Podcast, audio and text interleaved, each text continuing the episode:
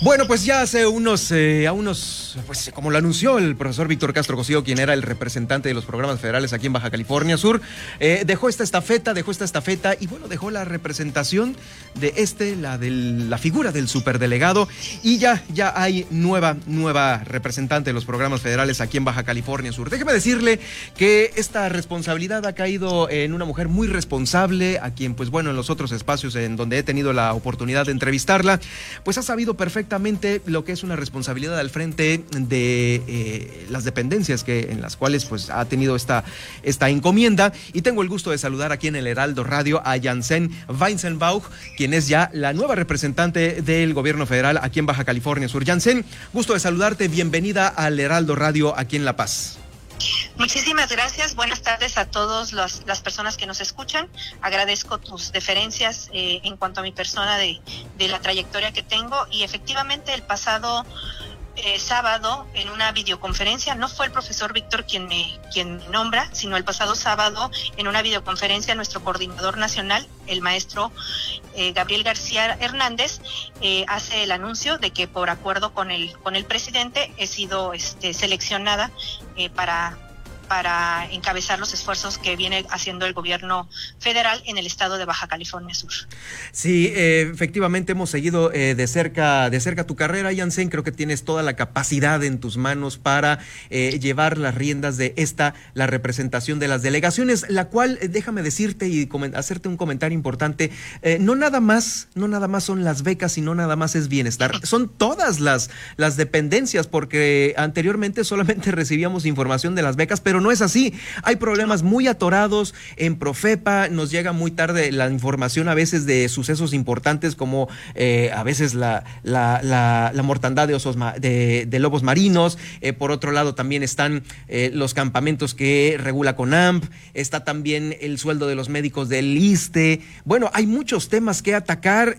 ¿Cómo ves tú la llegada a esta representación, Jansen?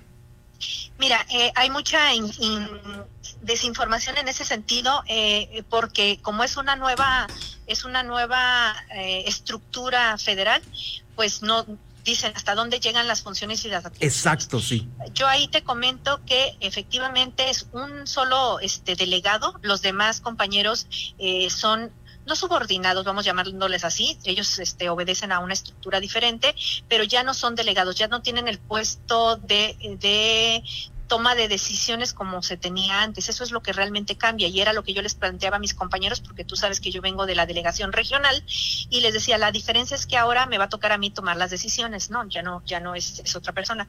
En ese sentido a nosotros nos toca venir a coadyuvar y sobre todo a impulsar que todos estos problemas que tú estás señalando, este, tener una voz en la Ciudad de México para este, tener un diálogo, un acercamiento con las, con los secretarios de Estado y poder impulsar que se pueda ir resolviendo, como ya lo venía haciendo el anterior delegado, ¿no? Es, es una, es una puerta que siempre hemos tenido abierta y que finalmente, este, si no se han resuelto muchas situaciones como la cuestión que me planteas del ISTE, no ha sido por falta de voluntad ni de interés, sino porque finalmente sabemos que los presupuestos, recordemos que se dieron 40 mil millones para, para, este, para salud desde el mes de febrero, antes de la pandemia, pero este, las plazas son totalmente nuevas, son 50 creo que son este eh, cuatro mil aquí en Baja California Sur.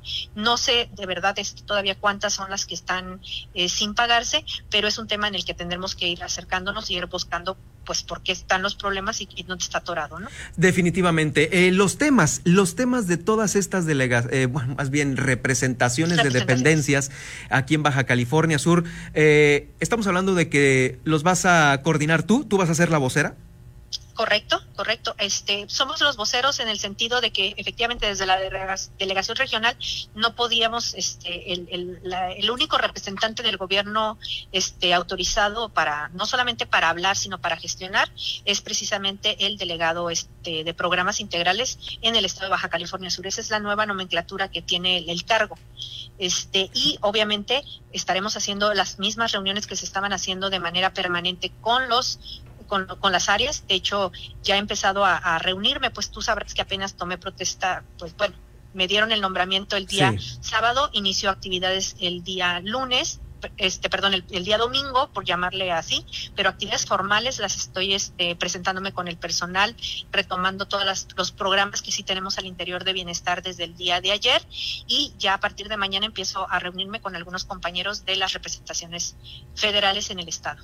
¿Cómo están aterrizándose todos estos eh, cambios que este nuevo gobierno que encabeza Andrés Manuel López Obrador eh, ha tenido eh, que hacer en muchos de los en muchas de las dependencias.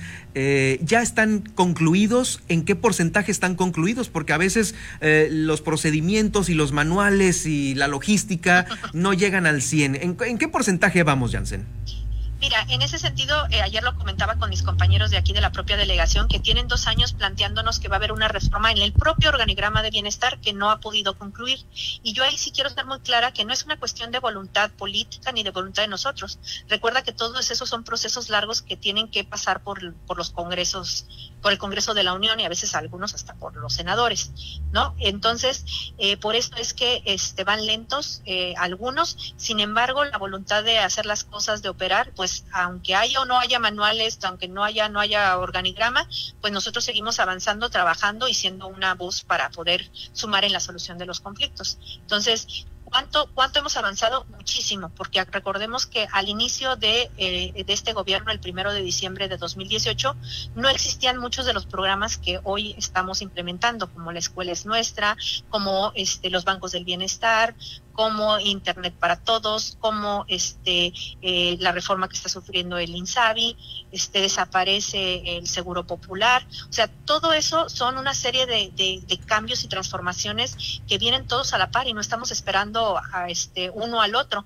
sino que se vienen todos este en marejada y obviamente hay que irlos atendiendo cada uno en su en su nivel, porque nosotros ha sido un compromiso que nos ha pedido el, el presidente que tenemos que trabajar este como si fueran eh, producir lo que lo que se va a producir en, en, 12 años cuando realmente ahorita ya nos quedan cuatro, ¿no? Entonces vamos uno tras otro los programas. No te podría decir ahorita cuál es el volumen de avance. Hay muchas cosas este, que siguen pendientes, pero también muchas cosas y muchos procesos que en muy poco tiempo este, se han mejorado, se han eficientado y que estamos viendo este, una eh, resolución eh, oportuna a los conflictos. Estoy platicando con Janssen Weisenbauch, quien es la representante, eh, pues ya la nueva representante de eh, los programas del gobierno federal. Ah, ¿Ese es el nuevo nombre? Ah, ¿Me lo repites, por favor, Janssen? Sí, soy delegada de programas para el desarrollo en el estado de Baja California Sur. Delegada de programas para el desarrollo, o sea, ya no ya no es ya no es el anterior que se venía manejando. Bueno, ya no es integrales. Ya exacto, ya, delegada de programas integrales para el desarrollo de Baja California Sur. Bien, eh, sobre esta esta encomienda, eh, justamente eh, hay, hay, temas importantes. ¿Cómo ves tú? por ejemplo, el presupuesto para este 2021 que pueda aterrizar en Baja California Sur de parte del gobierno federal. Mira, este Germán, en ese sentido, eh, desafortunadamente se ha politizado mucho y ha sido un tema que muchos eh, no han querido que se entienda correctamente. A mí me da mucho gusto eh, que existan las conferencias mañaneras porque yo le digo a los ciudadanos y a la gente que se acerca con los programas, a veces el presidente anuncia un programa a las 6 de la mañana y pues a las 8 de la mañana que estamos llegando a las oficinas, pues ya nos está una fila o, este de personas, ya tenemos una fila de personas o ya está personas llamando para preguntarnos de los programas. Él es la primera persona que nos informa de cualquier situación y este y pues a mediodía ya nos estará diciendo se va a hacer de tal o cual manera. En ese sentido, este recientemente estuvo el secretario de Hacienda eh, informando precisamente sobre eh, que ya se había entregado el paquete el paquete de presupuesto a la, al Congreso de, de la Unión y que este pues esperábamos que se que se autorice pues como se ha pedido, ¿no? Hubo una reforma eh, al artículo cuarto constitucional donde ya los programas este, deben de quedar con presupuesto suficiente etiquetado porque ya son universales y obligatorios, por ejemplo. Pero este con la con la extinción de los de los fideicomisos también estamos buscando que se que se obtenga más recurso directo hacia los programas. Y en ese sentido sí quiero comentarte por lo que me planteas de cómo se van a cómo se ven este, el panorama. Obviamente nosotros siempre no debemos de desconocerlo, somos un, Estado subsidiado. Eh, nosotros le pagamos a la federación, y ese es otro de los mitos que tenemos que quitar, un peso le pagamos como, como Estado y la federación nos devuelve 1.36 en programas. Este, de, de, cómo se estructura eso nos explicaba el, secretario de Hacienda, pues es vienen vienen tres elementos fundamentales para que se den los presupuestos a los estados, porque también generó cierta molestia que este somos uno de los estados que va a recibir este que recibe menor presupuesto, ¿no? Ayer o antier que el presidente lo lo planteaba, ya por ahí lo sacaban a ocho a ocho columnas que, que somos de los estados que menos recibe.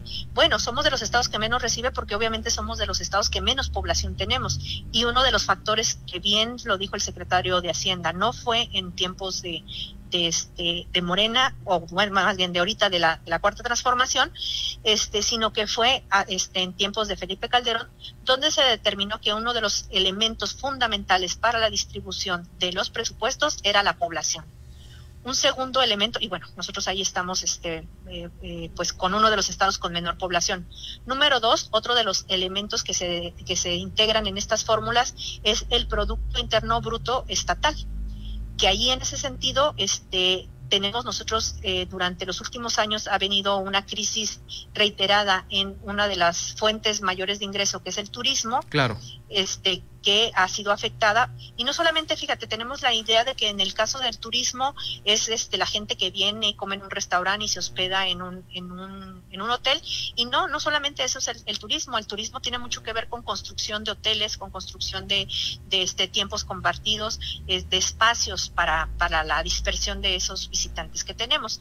Y eso desde el año pasado ya viene sufriendo una caída. No es de ahorita este que que solamente por la pandemia obviamente se incrementó la crisis, pero ya venía, ya venía esa crisis. Y el tercer elemento son, este, decía, el crecimiento, la población y obviamente el, tercer punto, que es un punto que a mí me, parece maravilloso, es una cuestión de justicia y equidad a nivel nacional, donde se determina este, la, la, la pobreza de cada cada estado. Y tú está, sabrás, y estamos este, a nivel nacional, como que en el norte del país no hay tanta pobreza. Y además Baja California Sur no somos un estado este, tan... Este, hay pobreza, pero no hay miseria. Exactamente. Entonces, esos tres factores, por un lado, por otro, nos están afectando primero tenemos poca población, segundo hemos tenido muy bajo este ingreso ingreso producto interno bruto. producto interno bruto y este no tenemos tanta pobreza. Por lo tanto, se vislumbra que efectivamente los presupuestos para el 2021 no serán este mucho mejores que los que tuvimos en el 2020. Pero también yo quiero hacer un, un, este, una aclaración. No, estos elementos no son los que se evalúan durante eh, para, para determinar el presupuesto del 2021 no se va a evaluar el 2020 porque todavía no tenemos los este todavía no tenemos los datos de este, sí, de cierre. Exacto. Entonces, el, el año que se va a evaluar va a ser 2019 y eso es muy importante que, que las personas que nos estén escuchando lo sepan, porque entonces si estamos pensando que 2000 el presupuesto para el 2020 va a estar complicado, pues el del 2021 todavía va a estar más complicado. Sin embargo, a mí me, me tiene con mucha tranquilidad pues las, la, la situación de cómo el gobierno a nivel nacional ha ido reorientando muchos de los recursos y que realmente estamos viendo que, que esta austeridad que se creía que no iba a impactar más que en la oficina así de manera inmediata, realmente sí nos ha dado la posibilidad de consolidar muchos este, proyectos que no se tenían pues en otros gobiernos. Me queda claro que tienes una excelente relación directa directa con el presidente de México y pues bueno, estarías eh, por supuesto en el, en el en el ánimo de hacer cualquier gestoría por Baja California Sur, eh, dependiendo de eh, los problemas que se nos pudieran enfrentar ahora que estás al frente de, de esta, de esta coordinación de programas. Muchísimas gracias. Sí, pues muchísimas gracias también a ti. Te, vamos a ir a una pausa. Gracias por acompañarnos y estaremos muy de cerca siguiendo el desenvolvimiento de eh, este, esta nueva responsabilidad. Eh, desde aquí, pues bueno, te agradecemos la entrevista, Jansen. Muchas gracias, Germán. Eh, un saludo a todas las personas que te escuchan y estamos para ayudarles en la Delegación de Bienestar aquí en las oficinas en Garzas y Colosio. Muchas gracias. Hasta luego. Hasta luego. Muy buenas tardes. Eh, Jansen Weisenbach, quien es la representante de los programas eh, federales aquí en Baja California Sur, quien llega en lugar del profesor Víctor Castro Cosío. Como le digo, me queda claro que es una mujer muy capaz, capaz que y justamente con ello, con ello tendrá una mejor eh, desempeño al frente de pues, todas las secretarías, porque todo se concentra ahí, ya lo escuchó a ella en unos, hace unos momentos. Y esperemos que la comunicación esté fluyendo de una mejor manera que como fluía antes con, pues ahora sí que con, nombre y apellido, con Víctor Castro, porque pareciera como que si la eh, representación únicamente fuera representación de bienestar, cuando no es así, cuando son muchas otras más eh, delegaciones, pues ya se dan delegaciones, representaciones del gobierno federal distribuidas. Aquí está, pues bueno, Profepa, está Semarnat, está CONAMP, está eh, la Secretaría de la Reforma Agraria, todas estas, todas